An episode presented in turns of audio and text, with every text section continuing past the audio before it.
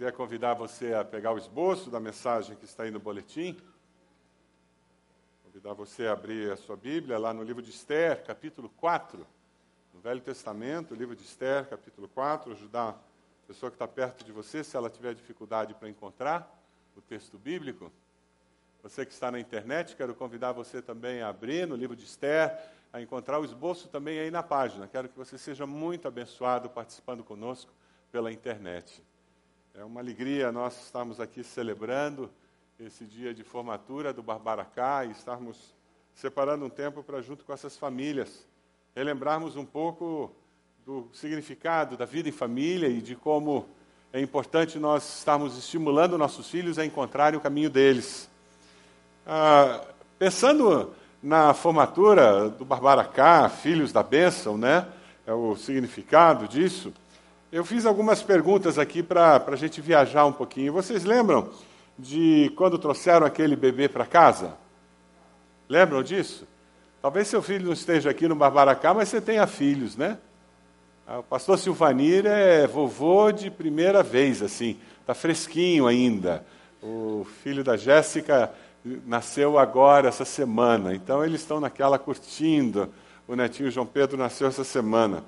Lembra que aquela confusão para chegar em casa com o bebê, sem saber direito onde é que põe o bebê, como é que põe o bebê, aquele primeiro banho? E lembra quando ele, ele ou ela saiu do berço pela primeira vez, e você descobriu que ele tinha pulado a grade do berço? Você lembra da primeira lancheira para ir para a escola? Que a lancheira era maior do que ela, ou maior do que ele, né? Lembra da primeira festa na escola? Você babando, tirando tudo quanto é foto que podia tirar. E tinha sempre aquela pessoa que ficava na frente, né? E que atrapalhava. Não sei porquê. Filho da bênção vem daí. Essa ideia, os filhos são bênção de Deus. Deus nos deu para abençoar os pais. Sabia disso? Essa é a razão de você ter nascido para abençoar seus pais. E Deus não precisou nem dizer para a gente que a gente tinha que abençoar os filhos, né? É impressionante como nasce um amor dentro da gente que é inexplicável, a gente não consegue entender de onde vem, mas aquele pedacinho de carne que não existia, a gente não via, há poucas horas antes, de repente tem um amor imenso e a gente não consegue explicar de onde veio tanto amor, né? Eu conversando com uma pessoa que estava grávida, uma senhora estava grávida, ela disse: "Eu estou tão preocupado, pastor, porque eu não sei se eu vou conseguir amar meu segundo filho tanto quanto eu amo o meu primeiro. Eu estou com medo de ter que dividir esse amor. Eu disse: fique tranquilo. Deus não divide, Ele multiplica. Você vai se assustar porque a coisa é exponencial, não é verdade? E é impressionante porque nasce o segundo filho e do nada brota uma outra fonte de amor e a gente ama do mesmo jeito, com a mesma intensidade, e é uma coisa impressionante porque Deus nos dá isso. Quando nós falamos sobre filhos serem filhos da bênção, nós estamos falando de um milagre que Deus faz no relacionamento familiar. E porque esse milagre acontece, existe a necessidade de nós entendermos as várias fases da vida, porque nós precisamos entender que os filhos nos foram dados com um propósito. E o Barbaracá, um dos objetivos é ajudar os pais de vocês a entenderem que vocês cresceram. E ontem estava todo mundo muito grandinho. As meninas, vou contar. Os rapazes também, né? é verdade. Os caras estavam numa linha ontem. Olha, serviço de garçom garantido ontem. Todo mundo alinhado que só. Mas é interessante porque ajuda a gente a ter consciência de que eles cresceram. E esse é um exercício que os pais precisam fazer nessa fase da vida e mais adiante, entendendo que os filhos nos foram dados por Deus e nós precisamos começar a dar espaço para que eles encontrem o propósito de Deus para a vida deles. E hoje nós vamos falar sobre uma pessoa, uma personagem bíblica, Esther, que como jovem ela não se negou, ela aceitou o desafio dado por Deus dela ser protagonista de uma situação incrível, um desafio incrível.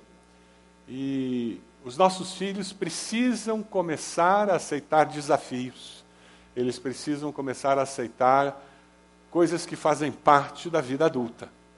Assumir desafios e nós, como pais, precisamos dar espaço para que eles cresçam, dar espaço para que eles assumam esses desafios e eles precisam deixar de ser criança e assumir os desafios e estar dispostos a assumir os desafios. E nessa dinâmica nós vivemos o que a gente chama de família. Esse livro que nós vamos estudar hoje, ele fala de Deus sem falar de Deus. É um livro que fala de oração sem falar de oração. É muito interessante. Se você gosta de romance, leia Esther. É um livro com uma história muito bonita, acontece mais ou menos lá pelo ano 500 antes de Cristo. O povo de Deus tinha sido levado para o cativeiro, agora eles estavam debaixo do Império Persa. O rei Xerxes, ele briga com a rainha e ele resolve escolher uma nova rainha. Esther era uma judia, um povo cativo, mas muito bonita, e ela é escolhida para ser a rainha, a nova rainha. Eles não sabiam que ela era judia, estava no palácio. Uma perseguição contra os judeus é armada. Mardoqueu era primo dela, tinha criado Esther como filha, e ele descobre que uma ordem fora dada para que os judeus fossem exterminados do império. E ele vem falar com Esther, preocupadíssimo. E é nesse contexto que nós lemos o capítulo 4 de Esther. Dê uma olhadinha aí no texto. Quando Mardoqueu soube de tudo o que tinha acontecido, rasgou as vestes, vestiu-se de pano de saco, cobriu-se de cinza e saiu pela cidade chorando amargamente em alta voz. Esse é o conceito do pranto público lá no Oriente. Se fosse aqui no Ocidente, ele teria colocado preto, ele teria ficado chorando dentro de casa, se lamentando, porque tá, a vida está uma desgraça. Quem sabe ele tinha colocado um post no Facebook dele, reclamando do governo, falando mal do Temer, dizendo que o Temer era uma desgraça. De repente ele ia falar mal do, do, dos políticos lá de Brasília, que eles eram os culpados. Porque é assim que a gente se lamenta hoje em dia. Mas naquela época, na cultura oriental, o que eles faziam era rasgar as vestes, colocar uma roupa de saco, colocar cinza na cabeça e sair pelas ruas gritando, se lamentando e dizendo: A minha vida virou o inferno nós somos um povo desgraçado. E ele foi, no versículo 2, continua dizendo que ele foi até o palácio real, mas não entrou, porque ninguém vestido de pano de saco tinha permissão de entrar. Em cada província onde chegou o decreto com a ordem do rei, houve grande pranto entre os judeus, e com jejum, choro, lamento, muitos se deitavam em pano de saco, em cinza, quando os criadas de Esther e os oficiais responsáveis pelo harém lhe contaram o que se passava com Mardoqueu, ela ficou muito aflita. Mandou-lhe roupas para que as vestisse e tirasse o pano de saco, mas ele não quis aceitá-las. Então Esther convocou Atá, um dos oficiais do rei, nomeado para ajudá-la, e deu-lhe ordens para descobrir o que estava perturbando Mardoqueu. E por que ele estava agindo assim? Atá foi falar com Mardoqueu na praça da cidade, em frente da porta do palácio real. Mardoqueu contou-lhe tudo o que lhe tinha acontecido e quanta prata Amã tinha prometido depositar na tesouraria real para a destruição dos judeus. O texto fala da razão para Esther estar viva e o que eu quero que nós estejamos pensando é sobre um Deus que tem um propósito para a vida de cada um de nós. Existem momentos na nossa vida que nos colocam em encruzilhadas, onde esse propósito se torna muito claro. Vocês terão momentos na vida de vocês em que vocês terão que assumir uma postura clara por causa das suas convicções, porque vocês são discípulos de Jesus, ou porque vocês acreditam no amor dos seus pais, ou porque você acredita em algumas coisas que você acredita, e você terá que escolher: ou eu fico firme na minha convicção, ou eu não sou quem eu sou. E algumas pessoas, para agradar os outros, ou por medo, elas simplesmente se omitem.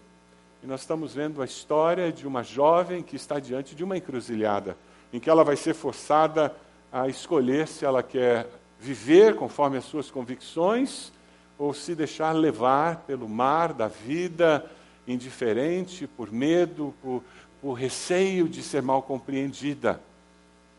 Esther escolhe ser filha da bênção. Ela, uma jovem, escolhe viver o propósito para o qual ela foi colocada num determinado lugar. A partir do versículo 12, nesse capítulo, nós vamos encontrar Mardoqueu falando com Esther com uma autoridade incrível. Dê uma olhadinha na sua Bíblia.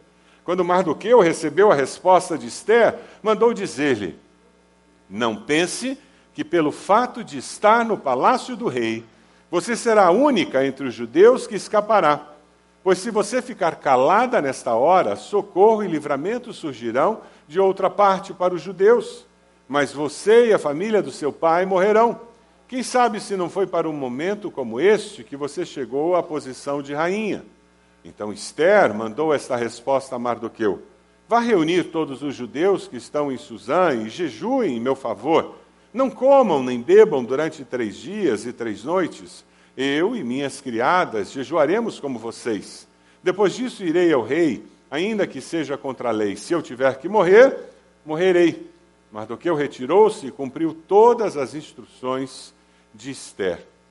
Quem vive com propósito reconhece que Deus é soberano em todas as circunstâncias. Mardoqueu tinha esse conceito muito claro na sua mente e ele, como alguém que era um mentor de Esther, daquela jovem, ele relembra aquela jovem o fato de que Deus é Senhor da história. Se você ficar calada nesta hora, socorro e livramento surgirão de outra parte. Do céu virão socorro e ajuda, a Bíblia da linguagem de hoje nos diz.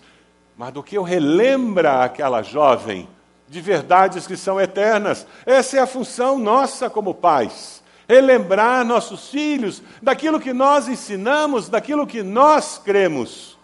Essa é a nossa tarefa. Não jogar na sua cara, não acusá-los, não ficar falando depois do erro cometido, mas antes trará os seus planos, porque um rei passou um edito, porque um presidente criou uma lei, porque um congresso destruiu um projeto de dez medidas. Deus jamais será frustrado. Você acredita nisso? Nós precisamos falar para as novas gerações. Deus jamais frustrará seus planos por nossa causa, por sua causa, por causa dos outros. Deus vive na dimensão eterna. Deus sabe todas as coisas. Deus sabe o que irá acontecer e Deus sabe o que poderia ter acontecido. Deus sabe as decisões que você tomará e Deus sabe as decisões que você poderia ter tomado. Deus sabe o que você vai escolher e o que você poderia ter escolhido. Não existe destino, está tudo escrito nas estrelas. Deixe-me ver o horóscopo. Não existe isso. Mas Deus sabe todas as coisas, Deus vive no eterno hoje. Para Deus tudo acontece ao mesmo tempo. Nós é que estamos limitados a três tempos: ontem, hoje e amanhã. Então nós sempre estamos presos a essas três dimensões da vida. Mas Deus sabe todas as coisas. E porque Ele sabe todas as coisas, Ele sabe o que nós faremos no futuro usando o livre-arbítrio que Ele nos deu. E porque Ele é um Deus cheio de misericórdia, Ele sabe as decisões erradas que tomaremos e Ele já, na Sua misericórdia, providenciou situações, soluções para corrigir, para nos trazer de volta para o bom caminho. Aí Romanos 8, 28 faz sentido. Que todas as coisas cooperam para o bem daqueles que amam a Deus. Deus usa todas as coisas, mesmo as mais adversas que nos acontecem, para o nosso bem. Porque Deus já sabia daquela situação porque usando o meu livre-arbítrio eu traria aquela desgraça sobre a minha vida, ou porque alguém, usando o livre-arbítrio, aquele alcoolizado, bateu no meu carro e criou aquele acidente na minha família, Deus sabia que aquilo ia acontecer. Usando o livre-arbítrio, aquela pessoa causou aquela situação, e Deus já planejou em como poderia usar aquela situação de tragédia para o bem. E porque Deus sabe todas as coisas, ele faz com que elas cooperem para abençoar aqueles que o amam. É disso que Mardoqueu está falando para Esther, dizendo: não se iluda, a tragédia chegou, a morte está à porta. Existe uma oportunidade para que você seja a resposta de Deus para a sua geração. Você está disposta a ser a resposta de Deus? Vocês estão dispostos a ser a resposta de Deus? Vocês serão adultos numa geração confusa com relação a gênero. Como é que vocês serão resposta de Deus nessa geração? Em que muita gente vai ter uma confusão na mente absurda sobre o que é ser homem e ser mulher. Como vocês responderão? Ah, vocês têm que ter a resposta. Não é o papai e a mamãe. São vocês.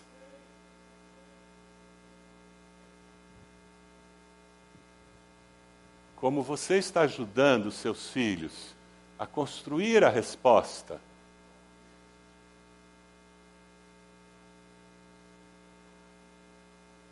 nós usamos nosso livre-arbítrio e fazemos escolhas.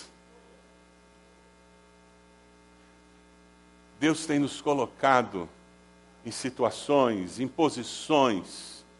Deus tem nos dado oportunidades para que nós tomemos decisões que tenham impacto na nossa sociedade, na nossa família. Deus desafiou Esther para que ela fizesse diferença na sua geração. Deus está desafiando a você, a mim, estes adolescentes, jovens, para fazer diferença nesta geração. O Deus que nós servimos sabe todas as coisas. E Ele abrirá oportunidades, colocará você em ambientes de trabalho, trará vizinhos para morar do seu lado, colegas para trabalhar com você, gente para sentar na carteira do seu lado na escola, para você encontrar no trabalho. Deus fará com que você conviva com parentes que você diz por que, que fulano é meu parente, e foi Deus quem escolheu aquele parente. Porque na soberania dele, ele tinha um plano. Ele sabe todas as coisas. Vamos ler juntos Salmo 139, que nos mostra sobre esse Deus incrível. Vamos lá. Senhor, tu me sondas e me conheces. Sabes quando me sento e quando me levanto. De longe percebes os meus pensamentos. Sabes muito bem quando trabalho e quando descanso. Todos os meus caminhos são bem conhecidos de por ti. Antes mesmo que a palavra me chegue à língua, tu já a conheces inteiramente, Senhor. Deus é assim. É por isso que ele é confiável. Ele nunca é surpreendido por um fato, uma situação. Nós somos. Deus não. Ele sabe todas as coisas. E ele deu liberdade para você escolher desobedecer à sua vontade. Mas você faz isso para perda, não para ganho. Ele deu liberdade para você obedecer à sua vontade. E ele fala na sua palavra que você fazendo isso, você colhe bênção. Mas do que eu creio em Deus, mas do que eu crer na direção de Deus, na vida dos indivíduos, mas do que eu crer na ação de Deus nos movimentos da história. Ele crê que não foi por acaso que Esther foi colocada dentro do palácio do rei como rainha. Ele enxerga a história como algo que acontece debaixo da mão de Deus.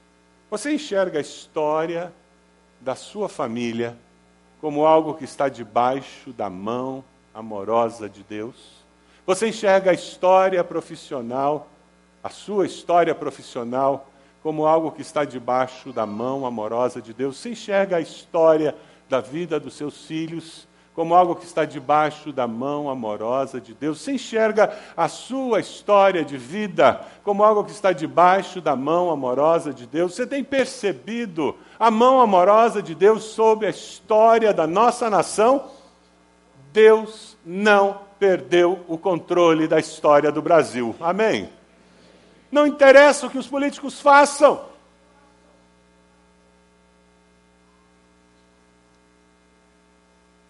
A questão é se nós vamos crer que Deus tem um propósito.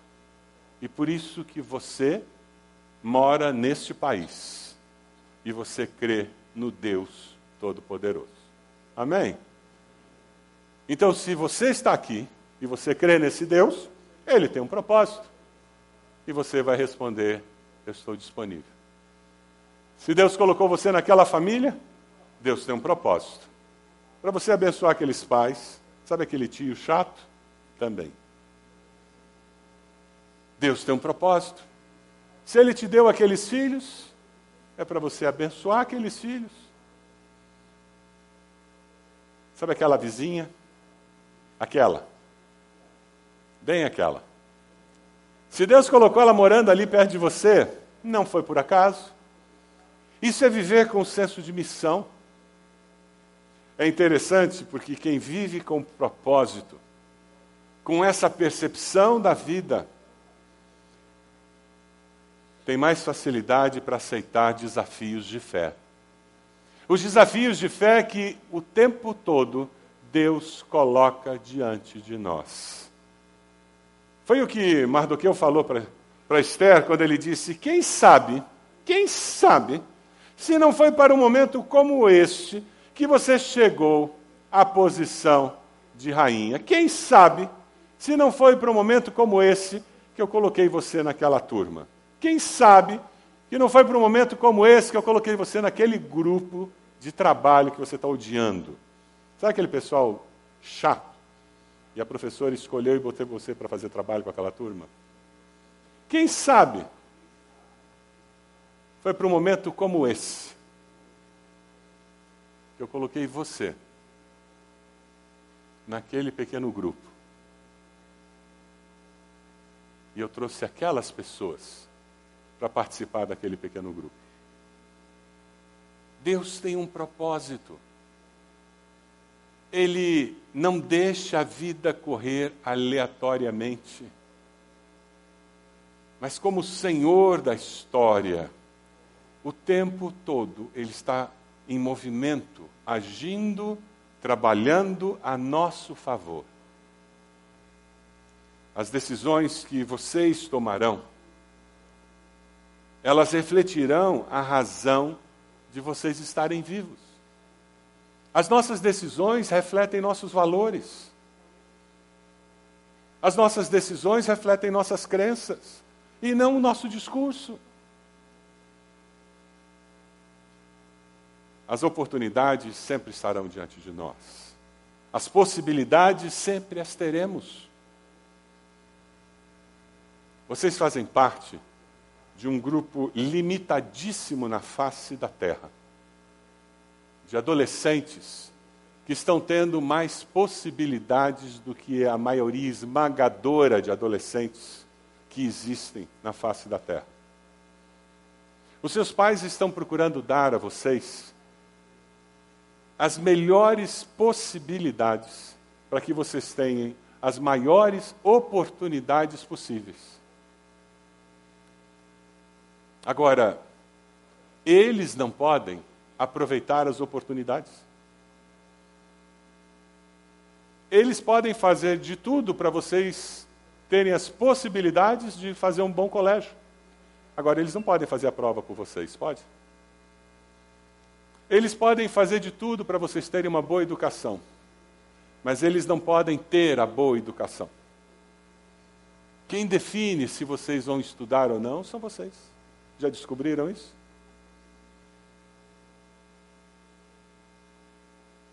Vocês já descobriram que são vocês que definem a nota que vocês vão tirar? Ficar sem videogame não define? Ficar de castigo no quarto não define? Passou a fase, né? Ou eu faço, ou eu não faço. E já perceberam que tem consequências? A vida é assim. E o caminho deles está ficando cada dia mais estreito. Cada dia mais estreito. E o caminho dos pais, cada dia mais desafiador. Cada dia você vai precisar dobrar mais o joelho e pedir sabedoria a Deus. Porque nem sempre a solução de todo mundo será a solução do seu filho, da sua filha. Meu irmão queria parar de estudar. Estava no ensino médio. Não quero mais estudar. Cansei de estudar. Eu me lembro de ouvir as discussões homéricas entre ele e meu pai. Minha mãe tentou de tudo. Até que finalmente um dia ele disse que não ia mais para a escola. Decisão sábia. Ele não queria mais estudar. Por que, que ele ia para a escola? Perda de tempo. Se eu não quero mais estudar, o que, que eu vou fazer na escola? Os professores ficam incomodando, né? E ele disse que não ia mais para a escola. Consegue se imaginar nessa cena? Eu nunca vou esquecer disso. Nunca vou esquecer. Dia seguinte, a família acorda. Eu e meu outro irmão, indo para a escola, como gente normal, de uniforme, indo para a escola, sentamos para tomar café. O lugar do meu irmão no café é preparado. Ele não ia para a escola, por que, que tinha lugar para ele preparado? Do lado do lugar dele no café preparado tinha um jornal do dia. Minha mãe tinha saído para comprar o jornal do dia. E eu começo a escutar minha mãe acordando meu irmão. E ele dizendo que não ia acordar, porque ele não ia para a escola. Ela disse: Não, você não vai para a escola. Não estou te acordando para ir para a escola. Estou te acordando para você procurar emprego. Ele disse: Não, mas eu não preciso procurar emprego. Ela disse: Precisa. Que nessa casa, quem não estuda, trabalha. Se você não vai estudar, então está ótimo, o jornal já está na mesa, e eu, inclusive, já marquei vários empregos para você fazer a entrevista. Eu achei interessante porque ele mudou de opinião logo, logo. Dois dias depois ele estava de volta na escola. Ele achou mais fácil voltar a estudar. Como é importante nessa fase. Como pais, nós temos sabedoria para lidar com os filhos do jeito que eles precisam porque o nosso objetivo não é ter razão, mas é ajudá-los a crescer, a se tornarem adultos. O nosso objetivo como pais não é ter razão, não é ganhar uma discussão. O nosso objetivo é ajudá-los a crescer, a se tornarem adultos. É interessante, porque Mardoqueu, de uma forma muito clara, ele diz que Esther e a família morreriam. A família do seu pai desaparecerá, a Bíblia na linguagem de hoje fala. O que na realidade Mardoqueu está dizendo é: Esther, se você não fizer nada, você vai morrer. A segunda verdade que eu quero te dizer é que Deus não é bobo. Ele vai agir. O trem da história passará por você. Quando Deus está agindo e você não se envolve, Deus continua agindo. Você perde o trem da história. Você perde a bênção. Eu vejo isso como pastor da igreja. Acontece muitas vezes. Existem membros da igreja, Deus está agindo no nosso meio, famílias estão sendo convertidas, pessoas estão sendo discipuladas, crescendo na fé, e algumas pessoas os anos passam e é tudo igual, não acontece nada. Porque eles não se envolvem. Eles não estão dispostos a buscar a Deus, eles não, participam de classes de estudo, eles não vão para um pequeno grupo, eles não abençoam a vida de ninguém, eles não discipulam ninguém, eles não se dão, eles não recebem de Deus a bênção, e eles ficam na janela da vida, vendo a vida passar. E tem pessoas que são assim, nunca aceitam um desafio de fé, nunca dão um passo de fé, porque estão vendo a vida passar.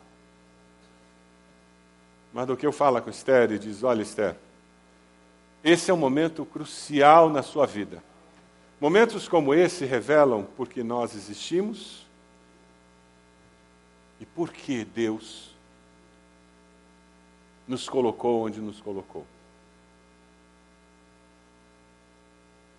Essa semana, uma família milionária nos Estados Unidos abriu na cidade de Washington um museu da Bíblia. Negócio impressionante o que eles fizeram. Isso é um conceito muito popular nos Estados Unidos. Famílias milionárias, pessoas que enriquecem, e elas entendem que aquele dinheiro que eu tenho não é para mim, e não é para deixar de herança para os meus filhos. Se Deus me deu uma condição financeira boa, é para repartir com o reino, para ser um bom administrador e gestor, mas é para abençoar o reino de Deus. É para deixar um legado que abençoe gerações. E aquela família fez isso. E certamente abençoarão gerações através daquele museu. Como você tem abençoado pessoas, gerações, através do que Deus tem lhe dado, não apenas na área financeira, mas no conhecimento, nas habilidades que você tem. Esther reconhece que ela precisava mais do que beleza, mais do que influência, ela precisava do poder espiritual para vencer aquele desafio. Veja o versículo 16, que mensagem incrível você encontra ali. Esther diz: Vá reunir todos os judeus que estão em Suzã e jejuem em meu favor. Não comam nem bebam água durante três dias e três noites, eu e minhas criadas jejuaremos como vocês. Depois disso irei ao rei, ainda que seja contra a lei. Se eu tiver que morrer, morrerei. Esther, com o passar do tempo, tinha tornado-se uma mulher corajosa, mas corajosa com fé no Senhor. Jejue em meu favor. Eu e minhas criadas jejuaremos. Ela pede ajuda e ela diz: Eu vou fazer o mesmo. Nós hoje somos desafiados a entrar em batalhas espirituais também, a buscar convicção de Deus antes de agirmos e aceitarmos os desafios. E aqui tem uma mensagem importantíssima. Ao enfrentar esse desafio, ela não enfrentou sozinha. Ela buscou o apoio daqueles que ela considerava comunidade, família. Todos nós temos que aprender essa lição. Nas lutas da vida, eu não caminho sozinho. Eu jejuo, oro, mas em companhia daqueles que eu considero família, família de Deus. É por isso que temos pequenos grupos em nossa igreja, para não caminharmos sozinhos. Nós precisamos repartir as nossas cargas uns com os outros, orar uns pelos outros, encorajar uns aos outros. Nós precisamos uns dos outros. Bata no ombro da pessoa que está do seu lado e diga: Eu preciso de você, meu irmão. Nós precisamos uns dos outros. Esther arriscou muito por amor a Deus. O desafio de Esther era morrer. Todos nós enfrentamos desafios todos os dias. Quando nós nos posicionamos, e nós nos posicionamos pela nossa fé, pelas nossas convicções, nós, nós corremos o risco de sermos rejeitados. Na nossa sociedade hoje em dia, quando você começa a dizer que você acredita que homem é homem, mulher é mulher, você corre o risco de ser chamado de fundamentalista, de radical, você é uma pessoa ignorante, só porque você tem uma convicção. Hoje em dia, quando você fala que você é honesto e você não vai aceitar propina, não vai aceitar ser subornado, muitas pessoas acham que você é um idiota e você começa a ser subornado ao redor do mundo. Muitos cristãos estão sendo mortos no dia de hoje por causa das suas convicções, por causa das suas crenças. Nunca na história do cristianismo tivemos tantos mártires da história do cristianismo.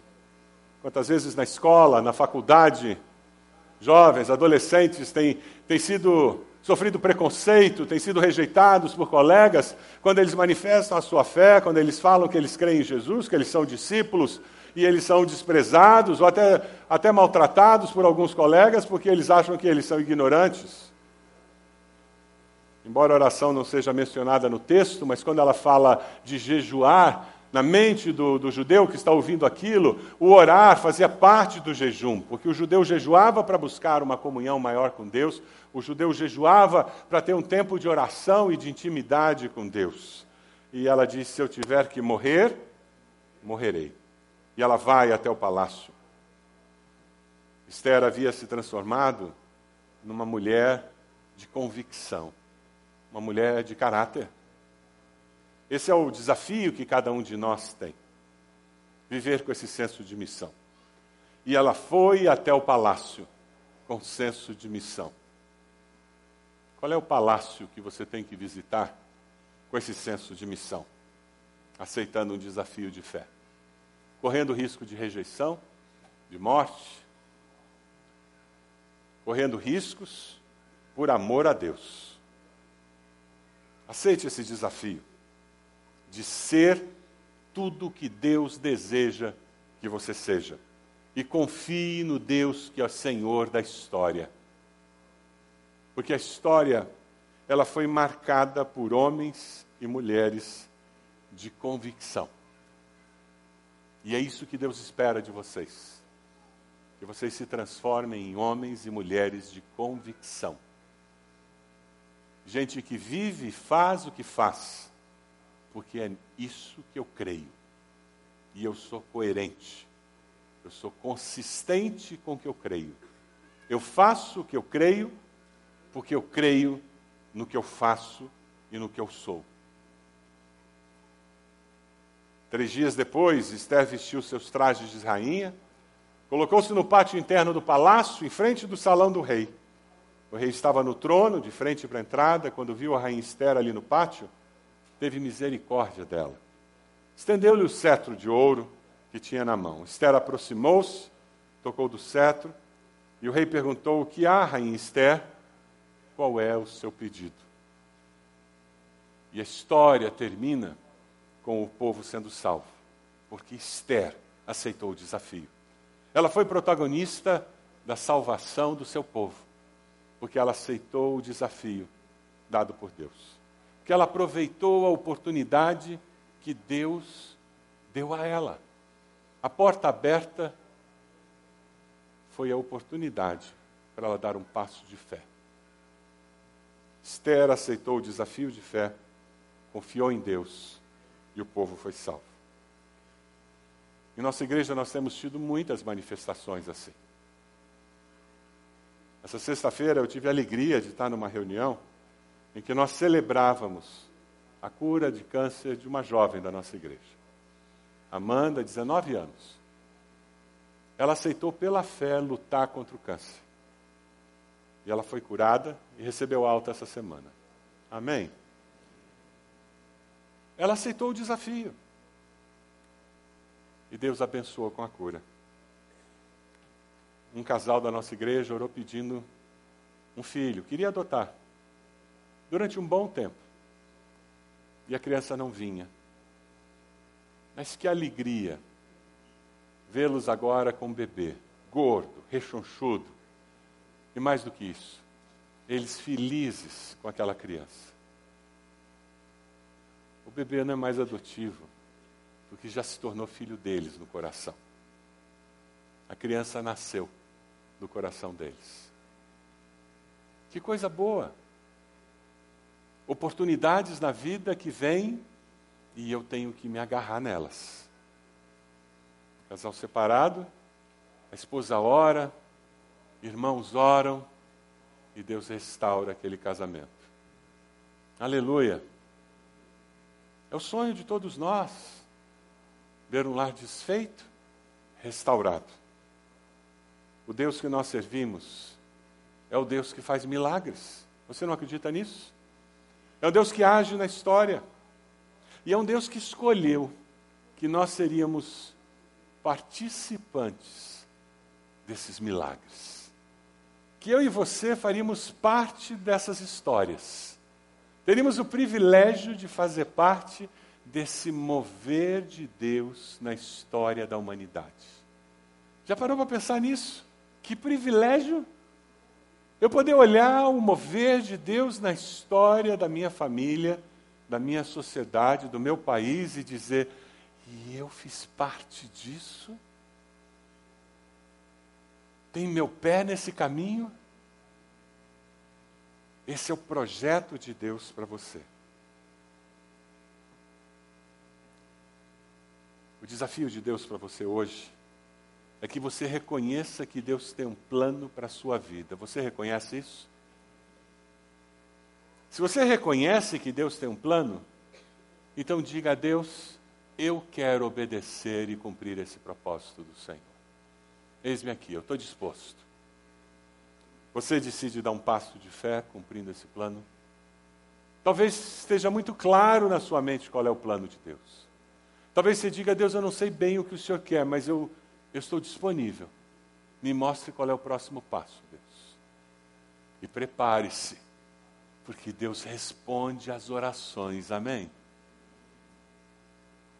Quem sabe o que você precisa fazer hoje é declarar Jesus como Senhor e Salvador da sua vida. Talvez você nunca tenha confessado a Cristo se arrependido dos seus pecados e reconhecido que ele morreu naquela cruz no seu lugar. E você precisa dizer: Jesus, eu quero. Eu quero aceitá-lo como Senhor e Salvador da minha vida. Toma minha vida em tuas mãos. E começar uma nova história com Ele. Você quer fazer isso? Nós vamos ficar de pé e vamos começar a cantar. Enquanto nós cantamos, eu quero convidar você a vir à frente colocando a sua vida diante do Senhor, dando um passo de fé, aceitando Jesus como Salvador. Venha até aqui. Nós queremos orar por você no final desse culto. Enquanto você vem à frente, nós vamos cantar esse, esse hino. E nós queremos orar por você, abençoando a sua vida. Vem aqui. Saia de onde você está. Vem aqui, dando um passo de fé, dizendo: Eu aceito o desafio de Deus. Como Esther, eu aceito o desafio de Deus, eu vou dar um passo de fé. Vem até aqui, nós vamos orar por você aceitando Jesus como Senhor e Salvador. Venha até aqui, nós queremos orar por você. Quem sabe você precisa dizer: Olha, eu preciso da ajuda da família de Deus para dar conta desse baita desafio que eu tenho diante de mim. Venha até aqui, nós queremos orar por você. Pode vir, nós queremos orar pela sua vida. Chegue aqui, isso mesmo. Várias pessoas já estão chegando, isso mesmo. Venha até aqui, queremos orar por você. Vamos cantar. Enquanto nós cantamos, chegue aqui.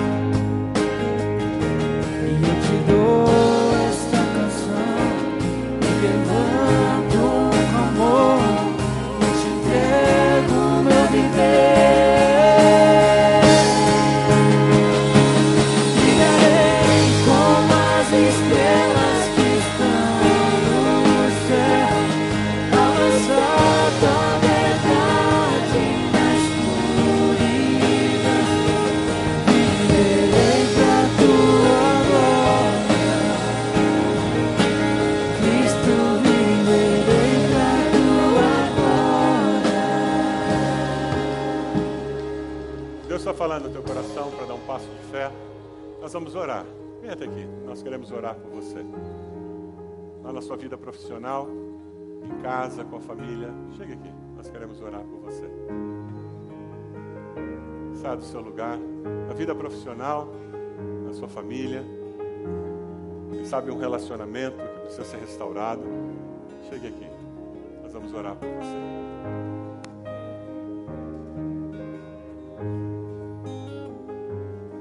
momento especial.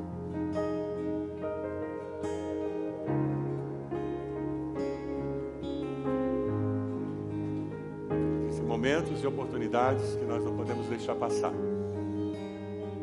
Nós temos que crer que Deus está no controle. Nós vamos agir, baseado nas verdades bíblicas que são eternas, pela fé, confiando no Senhor. Deus, o Senhor conhece o coração de cada irmão e irmã que estão aqui à frente. Oro por aqueles que estão dizendo: Eu quero Jesus no meu coração, na minha vida. O teu Santo Espírito confirme essa decisão, Deus. Dê a eles a vitória eterna da vida contigo e da tua presença a cada dia, que eles sejam instrumentos para que outros venham caminhar com o Senhor. Ó Deus, eu oro por esses que vêm à frente dizendo: Eu preciso na minha vida profissional, nos meus relacionamentos, dar um passo de fé. A Deus, nós nos unimos como igreja a esses irmãos e irmãs queridos, dizendo que nós cremos que o Senhor é o Deus do impossível.